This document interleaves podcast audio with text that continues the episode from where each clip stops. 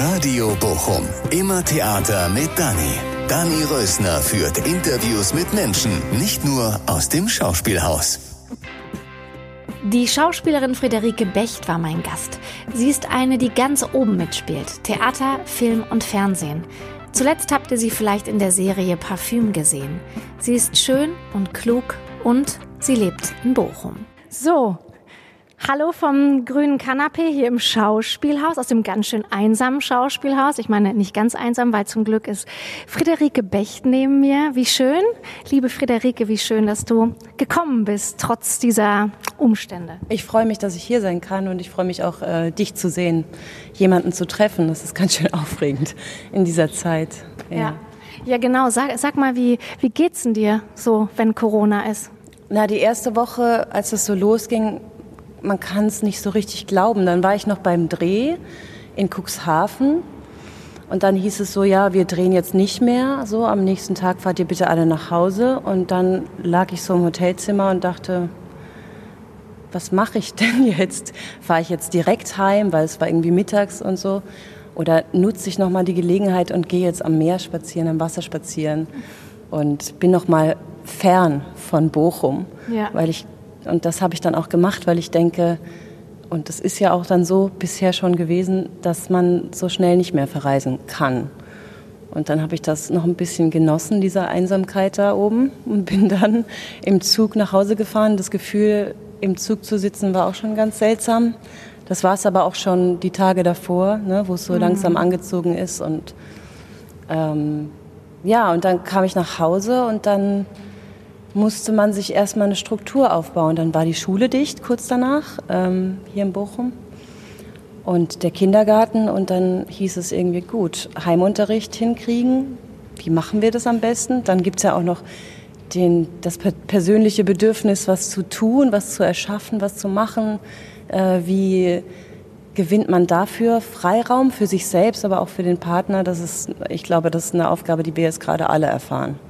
Und das ähm, klappt mittlerweile ganz gut. mal besser, mal schlechter, aber heute ist ein guter Tag.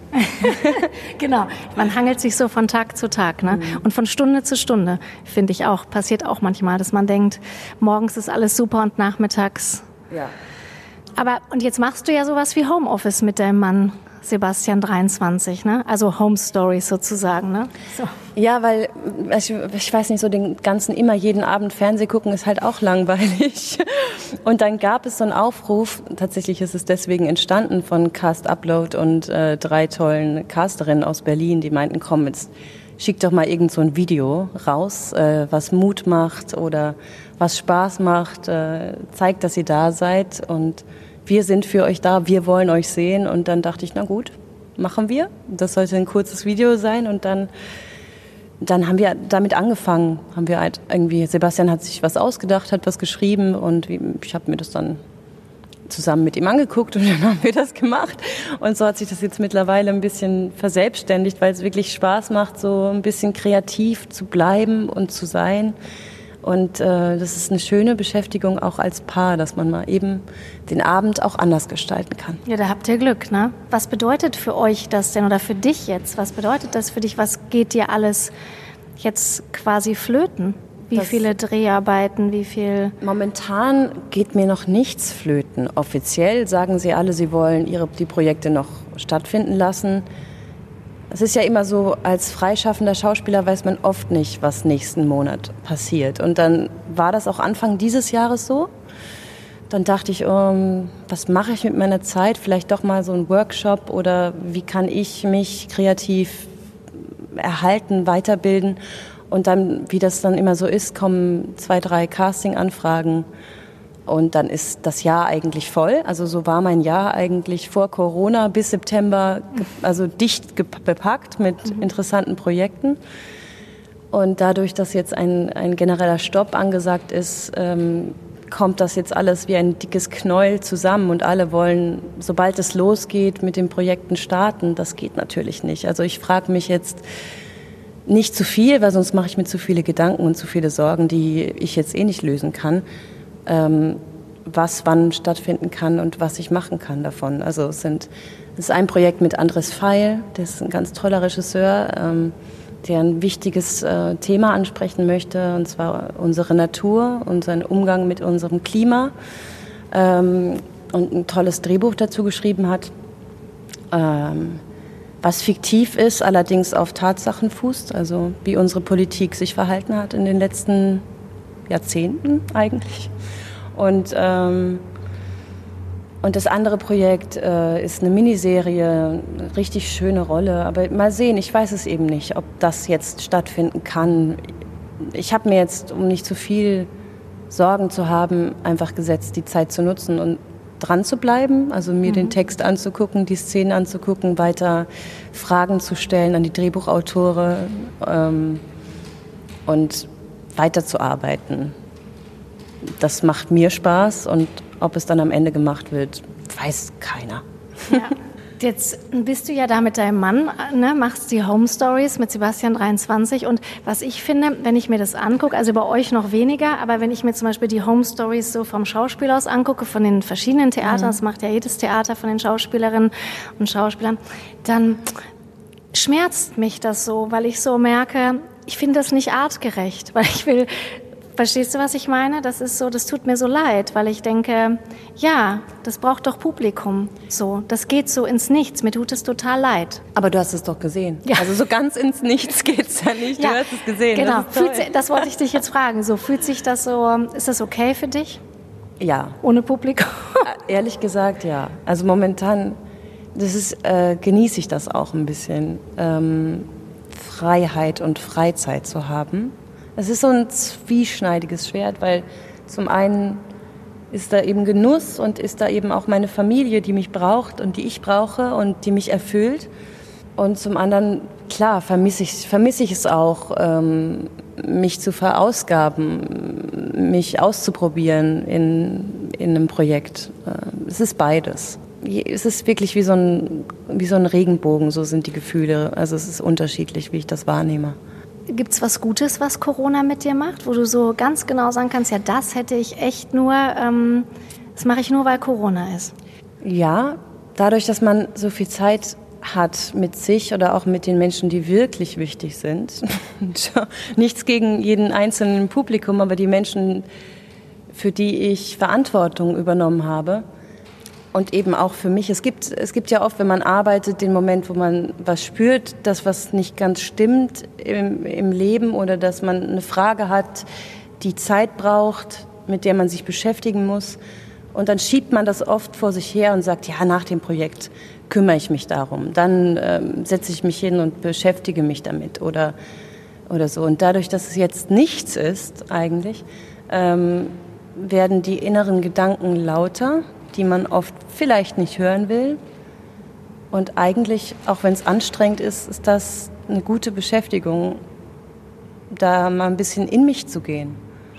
Sonst geht man oft nach außen. Wenn ich arbeite, bin ich immer mit Leuten beschäftigt. Dann möchte ich, dann schlupfe ich in irgendwas anderes rein oder bin in einem, in einem anderen Korsett, bin beschäftigt mit einem Projekt, was nicht mein Leben ist. Äh, und dann gebe ich da alles. Und jetzt bin ich auf mich gestellt. Also, und das genieße ich eben auch. Es ist anstrengend, weil diese Gedanken ja eben auch nicht immer nur positiv sind, aber es ist, tut gut, sich mit sich auseinanderzusetzen oder gezwungen zu sein, auch ähm, sich auseinanderzusetzen mit dem eigenen Wirrwarr. Ja, und mit dem Wirrwarr der Kinder, ne? Ich meine, du mhm. hast ja zwei Kinder, ihr habt zwei Kinder und ihr seid, wir bleiben alle zu Hause und so auch du. Ja, ja. ja die lenken natürlich auch ab von dem eigenen Kopfkino. Das ist mhm. auch gut, das ist auch eine Art Erholung. ähm, ja, die sind zum Glück noch relativ äh, gut gelaunt. Meine kleine Tochter vermisst ihre beste Freundin ganz schön dolle und die geht auch so gerne in den Kindergarten, die vermisst das total. Ähm, die spricht auch manchmal darüber und sagt so, jetzt im Kindergarten gehen und so. und dann, sie ist halt äh, noch sehr klein und dann ist es auch ein bisschen schwierig zu telefonieren oder ne, zu skypen mit den Freunden, weil dann will sie dahin.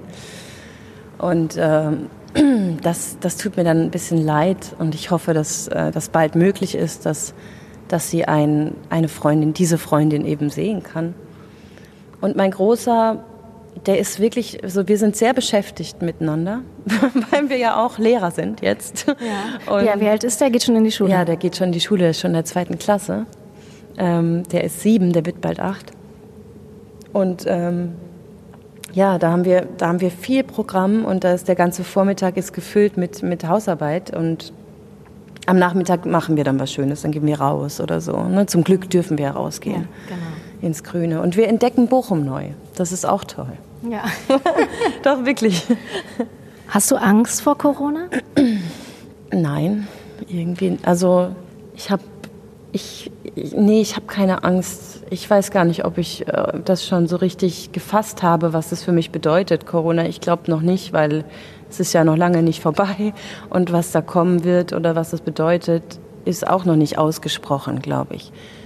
Aber ich habe jetzt keine Panik. Also wir kaufen jetzt nicht total viele Sachen ein, weil das einfach Blödsinn ist, weil wir zum Glück ähm, keine, also es wird einfach keinen Mangel geben an Essen und Trinken und, und Klopapier. Klopapier. und wir haben eine schöne Wohnung und ähm, wir haben alles, was man zum Leben erstmal so braucht. Und das ist gut, das macht mir keine Angst. Mir macht Angst, dass man, dass es jetzt verstärkt Leute gibt, die dann sagen, kümmert euch doch jetzt nicht um die Leute, die in irgendwelchen furchtbaren Lagern sitzen, Flüchtlingslagern zum Beispiel, weil wir haben doch jetzt hier genug Probleme und in zwei Wochen äh, ist hier vielleicht äh, äh, alles äh, rot angemalt sozusagen, alles ganz furchtbar. Ähm, und, und solche Kommentare liest man dann manchmal unter, der, unter, unter, ähm, unter Geschichten von der Seebrücke zum Beispiel. Das verstehe ich überhaupt nicht. Und das finde ich auch ganz schlimm, dass dass man da jetzt nicht aktiv wird und die Leute da rausholt. Also mhm. und dass man da jetzt wartet auf ähm, zwei, zwei Länder, die sich äh, nicht einigen wollen und nichts dazu sagen wollen. Und wir sitzen hier und, und dürfen raus. Und dürfen raus. Und jammern. Und haben alles. Und wir haben auch so viel Platz. Ja. also. Ist das auch das, was Corona mit dir macht? So, so demütig sein? Oder bist du das sowieso von Haus aus? Demütig, dankbar bin ich. Mhm. Ich bin dankbar für alles, was ich habe. Und wenn mir das gelingt, dankbar zu sein, dann bin ich auch glücklich. Und mir ist bewusst, dass wir hier ganz schön viel haben und dass wir hier immer noch im Paradies leben. Du machst dich ja auch stark für, ähm, apropos Paradies, für Advenia. Das war unser letztes Interview im Amazonas. Bist ja auch hingeflogen mit äh, den Vorsitzenden von Adveniat, ne? Mhm. Genau, das, das mache ich nach wie vor. Wobei ich da eigentlich auch mal anrufen müsste und fragen müsste, was da jetzt gerade passiert. Ja. Weil die ja auch nicht ausgeschlossen sind von, äh, von der Krise. Wann warst du das letzte Mal da? Vor zwei Jahren ja. oder so? Bist du da hingeflogen? Ne? Leider nur einmal. Das andere Mal hat es leider nicht geklappt mhm. zeitlich. Und ähm, ne, da hat, ich hatte Zeit, aber Adveniat hatte dann keine Zeit, das so schnell zu organisieren. Ich wäre dann mit äh, Martin Steffen alleine geflogen mhm. und wir wären auf dem Wasser unterwegs gewesen und hätten da äh, mit den Menschen gesprochen. Erzähl nochmal, wie das kam. Wie, wie kam das, dass du dich für den Amazonas oder für Adveniat, ähm, da geht es ja eher um den Amazonas, mhm so stark machst? Weil du so ein politischer Mensch bist oder? Boah, ich glaube, ja. weiß ich nicht, ob ich Einfach politisch so. bin.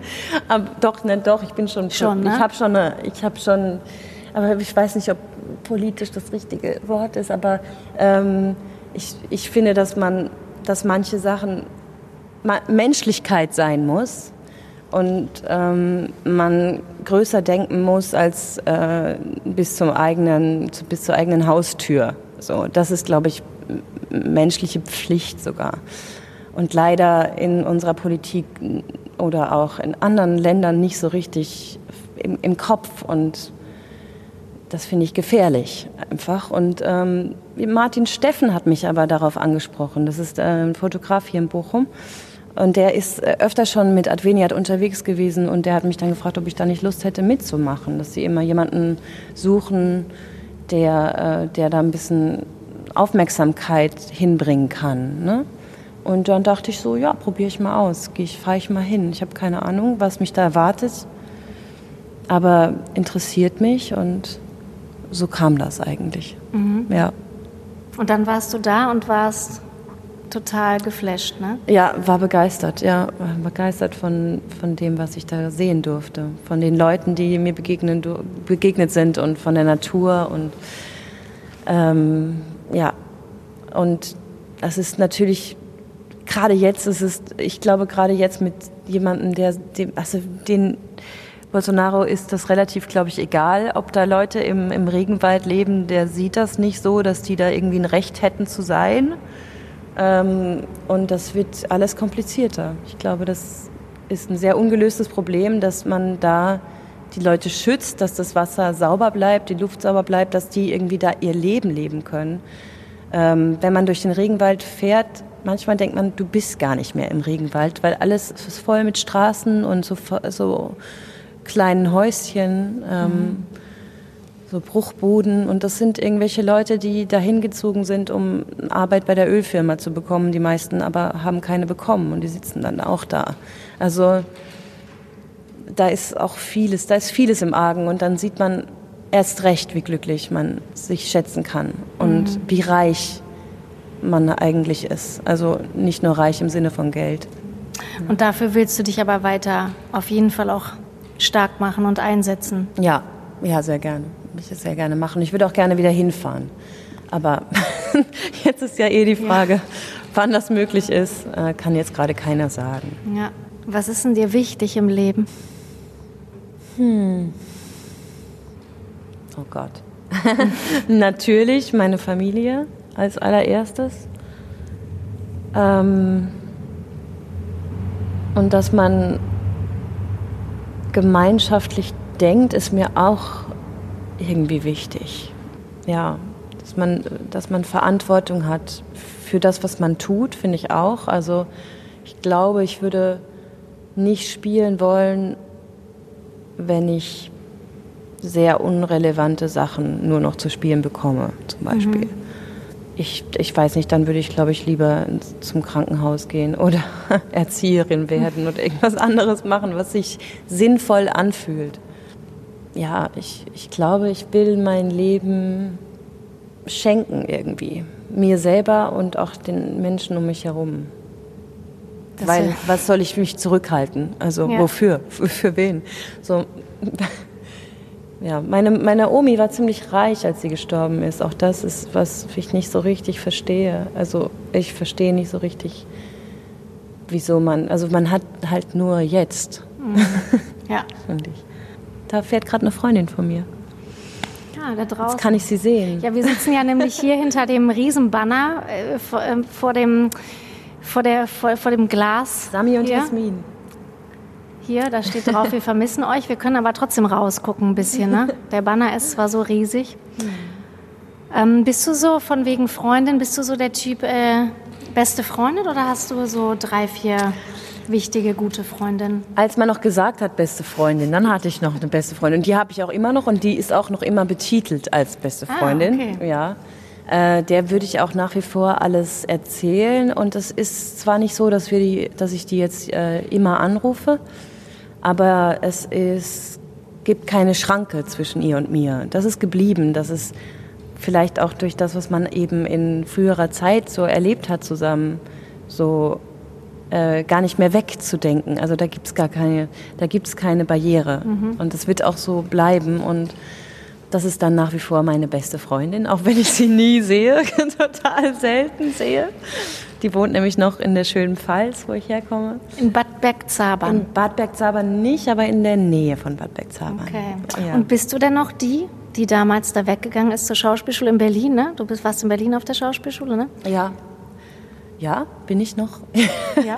ich bin ein bisschen älter geworden, ich bin ein bisschen weniger ehrgeizig, glaube ich. Ähm, ich glaube auch im guten Sinne weniger ehrgeizig oder weniger verbissen darauf, dass ich, äh, ich weiß nicht, damals, ähm, als ich dann auch nach Berlin bin, da war für mich Schauspielerei das einzige Ziel im Leben oder das Einzige, wofür sich zu leben lohnt, das sehe ich nicht mehr ganz so. Also ich liebe meinen Beruf und nach wie vor gebe ich, glaube ich, alles, was ich geben kann. Ähm, aber ich, ich habe auch eine natürliche Grenze jetzt oder einen gewissen Selbst, Selbstschutz. so.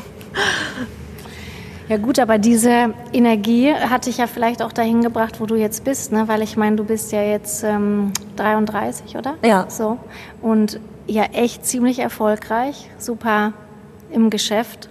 Ja, glaubst du nicht, das hat dich auch dahin geführt, dieses ähm, Das hat mich Ziel? auch dahin geführt. Das war auch ziemlich cool irgendwie, weil ich, also ich war halt 17, als es dann losging und es, ich habe, glaube ich, was die meine Klasse so alles gefeiert und gemacht hat oder sich eingeworfen hat, davon habe ich nichts mitbekommen und ich hatte, die haben mich auch auf ein bisschen rausgehalten, weil ich war halt so jung und ähm, ich war auch überhaupt nicht interessiert an irgendwas anderem als daran, dass ich irgendwie morgen wieder Kabale und Liebe spiele oder an dieser Rolle arbeite oder so. Das war, das war alles, was mich, ähm, das war, der Fokus war ganz klar und der ist, ja, der ist jetzt natürlich ein bisschen ausgeweitet dadurch, dass in meinem Leben Menschen dazugekommen sind. Ne, so.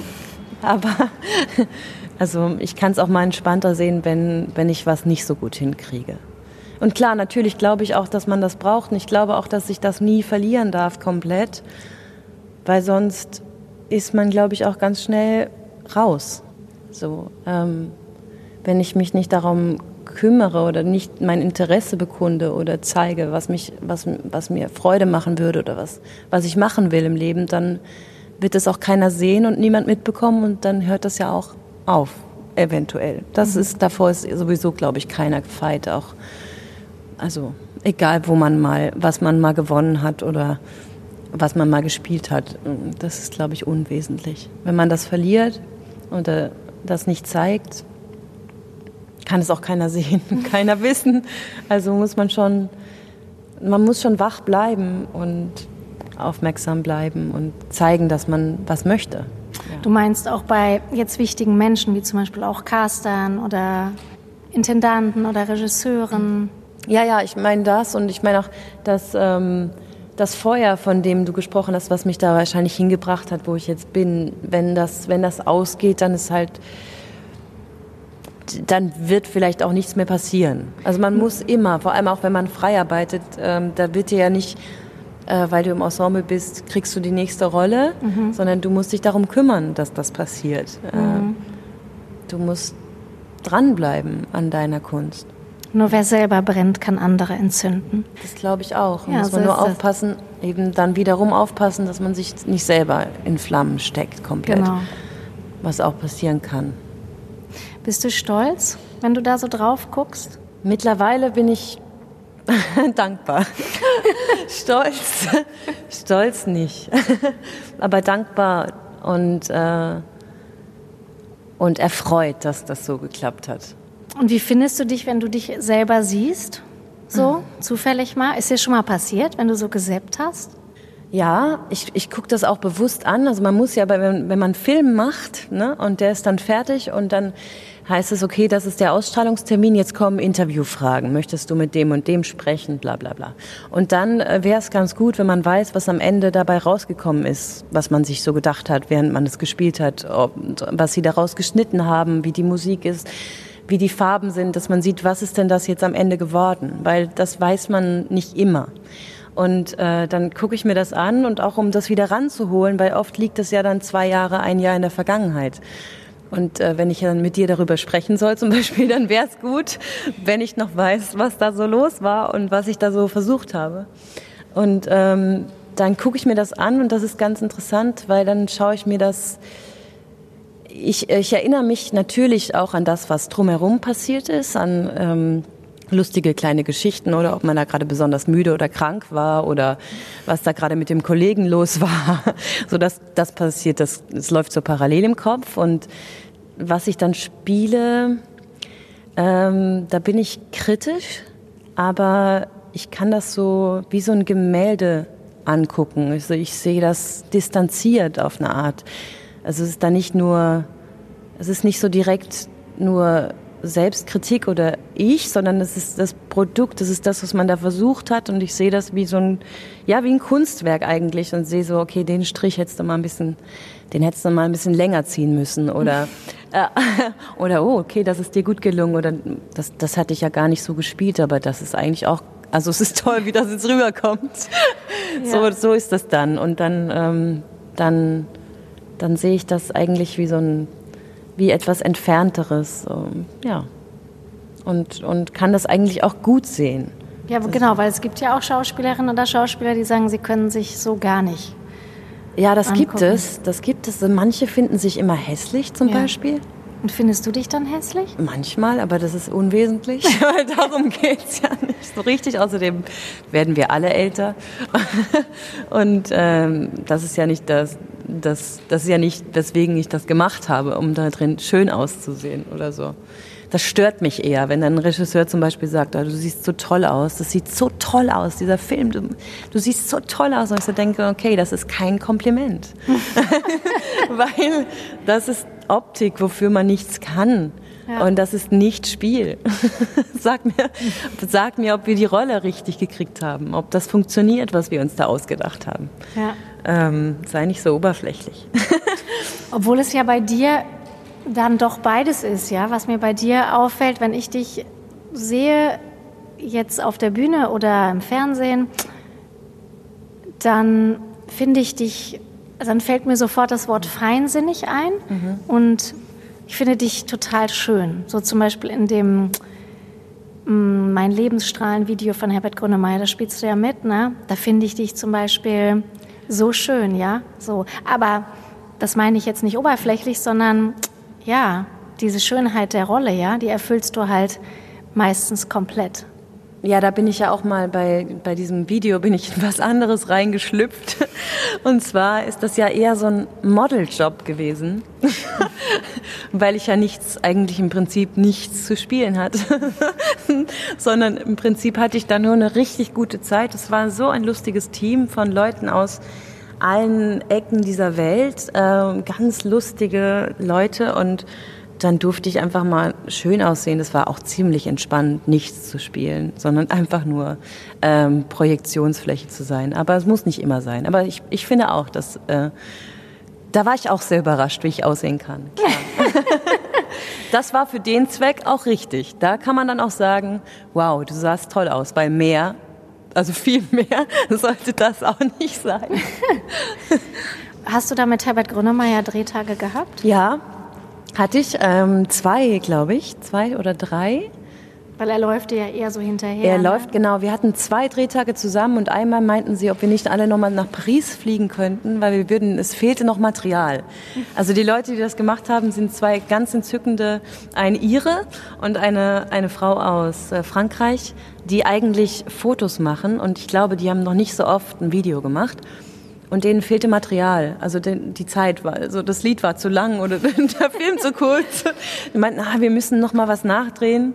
Und ich dachte erst, das ist ein Witz, aber nein, es war kein Witz. Sie wollten wirklich noch mal nach Paris fliegen. Das ging dann aber zeitlich nicht. Und dann haben sie auch noch mal ein Double eingesetzt. Das heißt, äh, mancher Rücken, der so durchs Bild geht, also durch die Menge zum Beispiel da diese Szene und Herbert mhm. hinterherläuft, das bin ich nicht. Ah, okay. Das ist eine andere Frau. Okay. Was soll's? Nee, aber mit, mit Herbert da hatte ich dann auch, also da habe ich mich auch darauf gefreut und ist ein cooler Typ, laute Stimme, kräftiger Mensch und äh, ehrlicher und auch im Prinzip einfacher, auf dem Boden gebliebener Mensch. Richtig, ich mochte den sehr.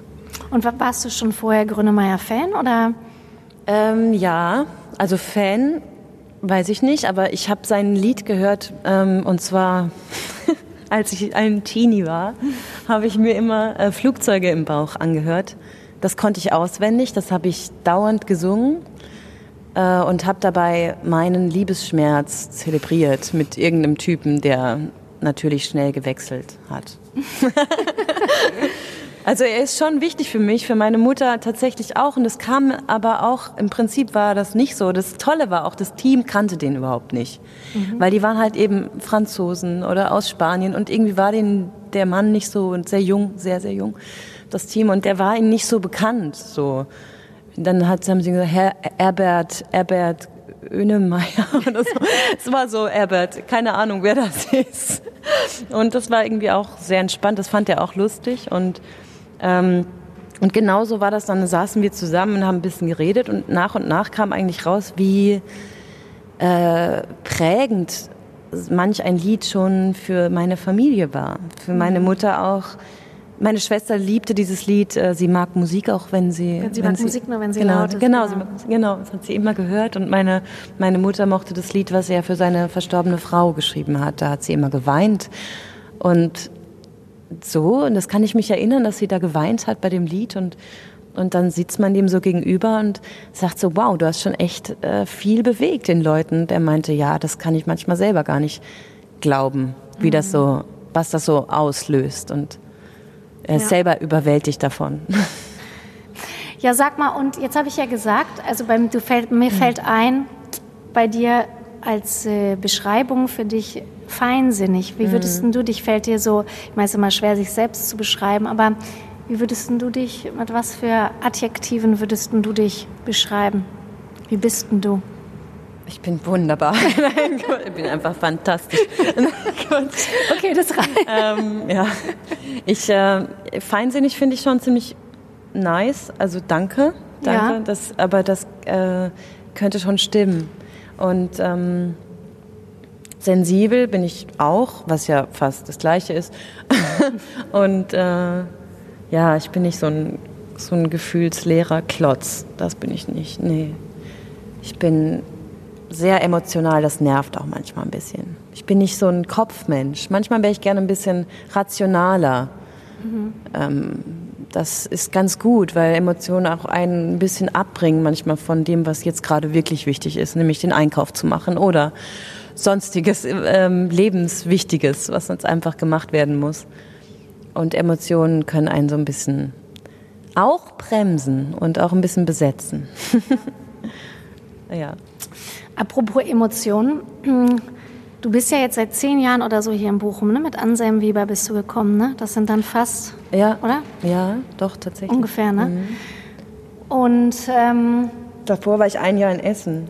Genau, aber das ist ja nicht Bochum. Mm -mm. Das denken viele, aber Vorsicht. Ist auf gar keinen Fall Bochum. Nein, genau. Und wie fandst du denn Bochum, als du hier angekommen bist? Äh, ja, dazu gehört aber, dass ich davor in Essen war. ich bin aus Berlin nach Essen. Das ja. war, da war der Kulturschock so ein okay. bisschen. Nichts gegen Essen, aber da war, ähm, das war ein harter Bruch einfach. Und als ich dann nach Bochum kam, äh, war ich erleichtert irgendwie, weil ich, ich habe die Stadt als sehr lebendig wahrgenommen und auch als wach und ich habe die Leute, ich habe viele junge Künstler getroffen. Ich war zum Beispiel da vorne in dieser Kirche, die wir jetzt so schön sehen können, die damals ja noch ähm, von Leuten geführt wurde. Was war denn das? Wie hießen diese Truppe? Ähm, du meinst die Flying. Kirche, die jetzt zu den Bosis gehört, ja, ne? Genau. genau. Ja, Flying Steps, waren ja, die da drin? Ja, und da war doch auch Urbanetics. Hat Urbanetics, genau. Die haben so. da drin geprobt genau. und dann bin ich da einfach mal rein und das fand ich so abgefahren, weil das, ähm, da haben die dann verschiedene Stunts ausprobiert, getanzt und gemacht und das fand ich mhm. richtig cool. Ich meine, das war auch, es sah ziemlich geil aus, fand ich in der Kirche so einen Proberaum zu haben, das war toll. Und ähm, ja, und ich mochte das. Ich mochte dann die, ich habe in der Rottstraße gewohnt, zuerst im Keller mhm. bei, bei Birgit Hupfeld, eine Fotografin. Und ähm, da habe ich dann auch die Off-Szene so ein bisschen mitbekommen. Das ist sehr lebendig einfach. Ich finde, hier passiert total viel. Mhm. Also nicht nur im großen Haus. Und kannst du was mit dem Wort Bochum-Gefühl anfangen? So, was ist dein Bochum-Gefühl? Für mich ist es durch mein, meine Menschen, die ich hier kennengelernt habe. Also ich habe meinen Mann hier einfach kennengelernt, meine Kinder bekommen, das sind Bochumer Kinder, ähm, ist das einfach die zweite Heimat. Wenn es, ja, ein schwieriges Wort, aber ähm, ich bin hier gern und ich bin hier zu Hause auf jeden Fall jetzt und äh, es macht Spaß, hier zu sein. Ich habe hier sehr nette Menschen kennengelernt und alles, was ich momentan brauche, habe ich hier. Und wenn mir dann mal nach Berlin ist oder Hamburg, dann fahre ich da sowieso hin, weil ich da arbeiten muss. so. Was ist denn dein Lieblingsort hier in Bochum? Gibt es sowas?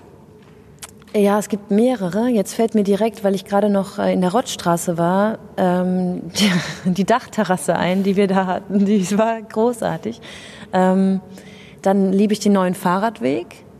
Dann die ganzen stillgelegten Gleise, die man so entdecken kann. So das ganze Gestrüpp, was ein bisschen, oder die ganzen kleinen Wälder, die so zwischendrin sind ähm, dass dann doch auch mal so ein bisschen Landwirtschaft auftaucht, obwohl man mitten in der Stadt ist. So, da gibt es ja auch so ein paar Felder. Das mag ich total. Also ich fahre gerne hier Fahrrad. Ich fahre gerne einfach rum. Du hast gerade gesagt, zweite Heimat. Ist die, ist die Pfalz noch deine Heimat? Bist du oft zu Hause? Ich bin nicht oft zu Hause, aber ich habe da eben einen Großteil meines Lebens verbracht und jetzt habe ich einen Großteil meines Lebens auch hier verbracht. Das heißt, es verbindet sich dann so. Ähm, und weil ich so viele Erinnerungen habe aus meiner Kindheit, die eben dort sta stattgefunden haben, also in, in Winden und Umgebung und Karlsruhe, ähm, ist das, ist das ein, ein Ort, der, mit dem ich was anfangen kann natürlich, weil er mich bereichert hat. Kannst du auch Dialekt reden? Ja. Ja? ja. So Hajo und so? so? Ja, ja, Pelzisch, Pelzisches äh, derb, finde ich ein bisschen, aber schon ein bisschen hart ach. Und manchmal, wenn ich mit meiner Mutter dann rede, dann sagt mein Mann immer, ich soll mich benehmen, aber es ist halt so, man redet halt so miteinander in den Pals. Und sagt man da auch dieses Hajo? Hajo. Hajo. Hajo. Hajo. Ja. Hajo. Hajo. Hajo. Und was ja. sagen deine Kinder, wenn du so redest?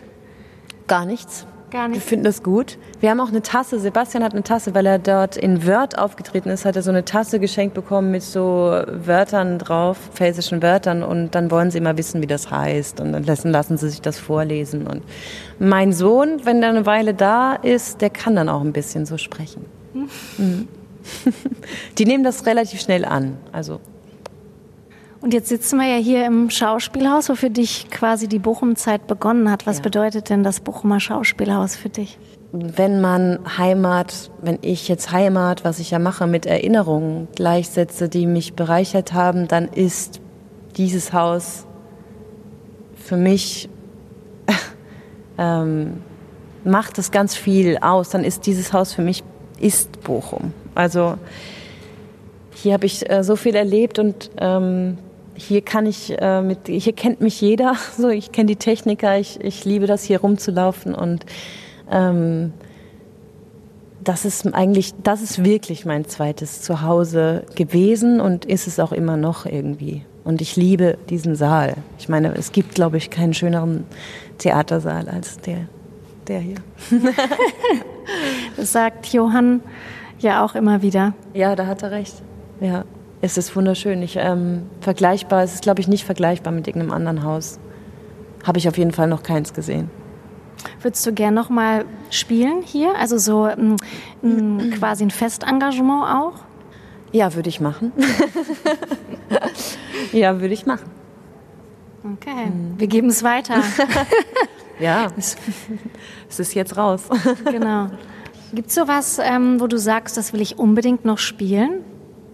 Ähm Oder nochmal spielen? So Rollen, die du zum Beispiel geprobt hast, während du auf der Schauspielschule warst, wo du sagst, boah, ich will unbedingt nochmal Kabal und Liebe spielen oder. Das ist interessant, weil manche Regisseure sagen, du musst das haben. Du musst Rollen haben, die du unbedingt spielen willst. Ich glaube das nicht. Ich, oder ich, ich habe das noch nie so empfunden, dass ich äh, Rollen auf, ne, auf der Liste haben muss ich, ich will mit Leuten arbeiten. Für mich ist das Familie. Also für mich ist, ähm, gibt es interessante Köpfe. Ähm, also ich finde auch, was hier gerade passiert, ziemlich interessant. Es gibt wirklich, das macht es dann für mich aus. Da, da will ich dann hin oder das sage ich immer, ich will mit dem und dem arbeiten. Da hatte ich Lust, weil die Fantasie mich anregt.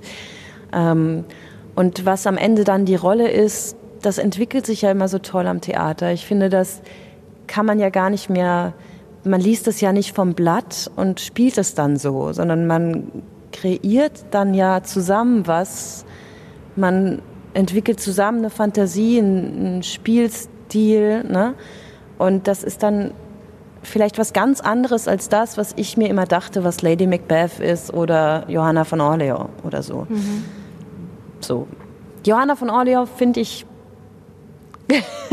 die hat mich begleitet, auch wieder eine Erinnerungsgeschichte, weil ich mit der vorsprechen war und das äh, Spaß gemacht hat, die zu spielen und diese Sätze damals so passend waren für mich, weil ich auch so in Flammen war für etwas und sie sich verabschiedet von ihrem Zuhause. Das war ein perfekter Monolog für mich, für diese Zeit. Deswegen auch ein Monolog, der mir damals viel Kraft gegeben hat. Oder ich mich damit gut, ähm, gut finden konnte. So, und heute würde ich das wirklich abhängig machen von, mit wem arbeitet man. Was probiert man da aus und nicht mehr nur das die Rolle oder so. Es gibt ein paar Sachen, die mich interessieren, auch beim, beim Film mich interessieren. Ähm, Roy Anderson zum Beispiel macht Filme, die Theater und Film zusammenbringen. Also wo im Film eine Sprache gesprochen wird, die man eigentlich so vom Theater kennt. Also in der Gestaltung der Figur, wie die aussieht, was die anhat, äh, wo die sich bewegt, wie skurril die Szenen sind. Das finde ich, macht mir Spaß zu sehen. Und das würde ich gerne auch mal machen. Ich würde gerne solche Filme auch mal drehen und oder zum Beispiel Berlin Alexanderplatz, da hat Albrecht ähm, Schuch, Albrecht Schuch, der hat eine ganz tolle Rolle gespielt, wo er Extremes mit seiner Körperlichkeit und Extremes mit seiner Sprache, die er sich da gesucht hat, ähm, was man so im Film selten sieht und was ich ganz toll finde, weil es eben auch funktioniert, dass du im Prinzip mit der Kreativität eines Theaterschauspielers, was nochmal, finde ich, eine andere Kreativität verlangt, als im Film arbeiten kannst. Und äh, das kann sich total befruchten und das sollte sich auch befruchten. Und ich finde, äh, da kann man auch mal ein bisschen brechen. Ich mag es auch, psychologisch zu spielen, sicherlich, also im Film vor allem, aber ich denke, das muss nicht immer sein. Man kann das, man kann das ähm, man kann mal andere Fantasie reinlassen, den Deckel aufmachen und da irgendwie mal durchpusten. Und äh, das interessiert mich, das finde ich reizbar und reizvoll und äh, davon will ich mehr und davon brauche ich auch mehr, weil sonst stumpft man, glaube ich, auch ab. Hast du nie gehadert mit deinem Beruf? Doch. Ja? Also äh, mit dem Beruf, dass ich den nicht mag, meinst du? Mhm. Oder dass man ja, sich selber das, darin nicht mag? Ja, oder eben so, ich kenne so ein paar Schauspielerinnen oder Schauspieler, die sagen, ja, es ist ja, es bleibt ja auch nichts, ja? Was, was bleibt denn von meinem Job? Hätte ich nicht eher ein Handwerk oder hätte ich nicht eher was lernen oder studieren sollen, wo ich anderen Menschen helfe und äh, Du weißt, was ich meine. Ja, aber das meinte ich vorhin. Ich glaube, als du mich gefragt hast, was mir wichtig ist im Leben, mir ist eben wichtig, Dinge zu machen, die irgendwie sinnvoll sind. Und man kann sehr sinnvolle Geschichten erzählen. Und ich finde, das weiß man vielleicht gar nicht, aber das kann Leute berühren oder bewegen in irgendeine Richtung. Das Theater, der, der Film, das, was wir rausbringen ne, als Kulturschaffende, wir haben wir, glaube ich, auch eine Aufgabe, weil, weil das schon, also wenn man nichts sagen will, warum macht man das dann, glaube ich. Also ich hadere dann also nicht mit meinem Beruf, weil ich schöne, oft wichtige und oft schöne, nicht immer Aufgaben kriege, ähm, wo ich denke, das macht Sinn, das zu erzählen. Und man hadert aber trotzdem manchmal. Also mit einem, wenn es im Probenprozess nicht weitergeht oder wenn man sich selber gerade äh, zu sehr unter Druck setzt oder ne, nicht, nicht richtig ins, ins Spielen kommt. Das gibt, es, das gibt es immer mal wieder und das ist aber auch okay, weil mein Gott, das gehört dazu. Mhm. Also ich, nee, so richtig nicht. Ich glaube, dass das ein wunderbarer Beruf ist, der gemacht werden muss und es ist ähm, mich persönlich Theaterabende richtig äh, bewegt haben in, in eine gute Richtung. Mir was geben konnten, was niemand geben konnte. Ja. Also wichtig, total ja, wichtig. Sehr sinnvoll. Systemrelevant. Ja, ja. genau, mindestens. Ja. Was möchtest du noch machen? Was soll noch passieren in deinem Leben? Oder was muss noch passieren? ich lasse es mal so auf mich zukommen. Ich, ähm, ich halte die Hände offen und den Geist, soweit ich das kann. Ich glaube, das ist das Wichtigste, dass man dagegen ankämpft, gegen manche, manche Schublade, die man dann plötzlich öffnet und merkt, aha, jetzt hast du dich selbst dabei erwischt, dass du ein bisschen, wie du denkst, ne? Also, dass man offen bleibt. Man kann eigentlich auch nochmal zurückgucken, zu seinen Kindern gucken oder äh, zu jungen Menschen äh, dass man sich das erhält, dass man neugierig bleibt. Das möchte ich bleiben und ich habe keine, ich, ich habe, ich sage jetzt nicht, ich will mit 40 ein Haus und äh, einen Fitnessraum haben oder so. Das, das plane ich nicht. Ähm, also das plane ich jetzt auf jeden Fall nicht so groß. Ähm, sondern ich denke eher, bleib, bleib offen, neugierig und pass auf deine Gedanken auf und nimm mit, was, gut ist, was kommt.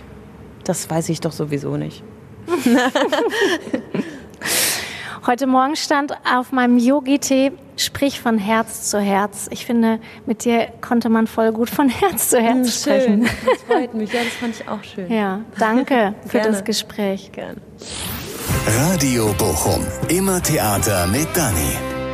Unser neuer Podcast.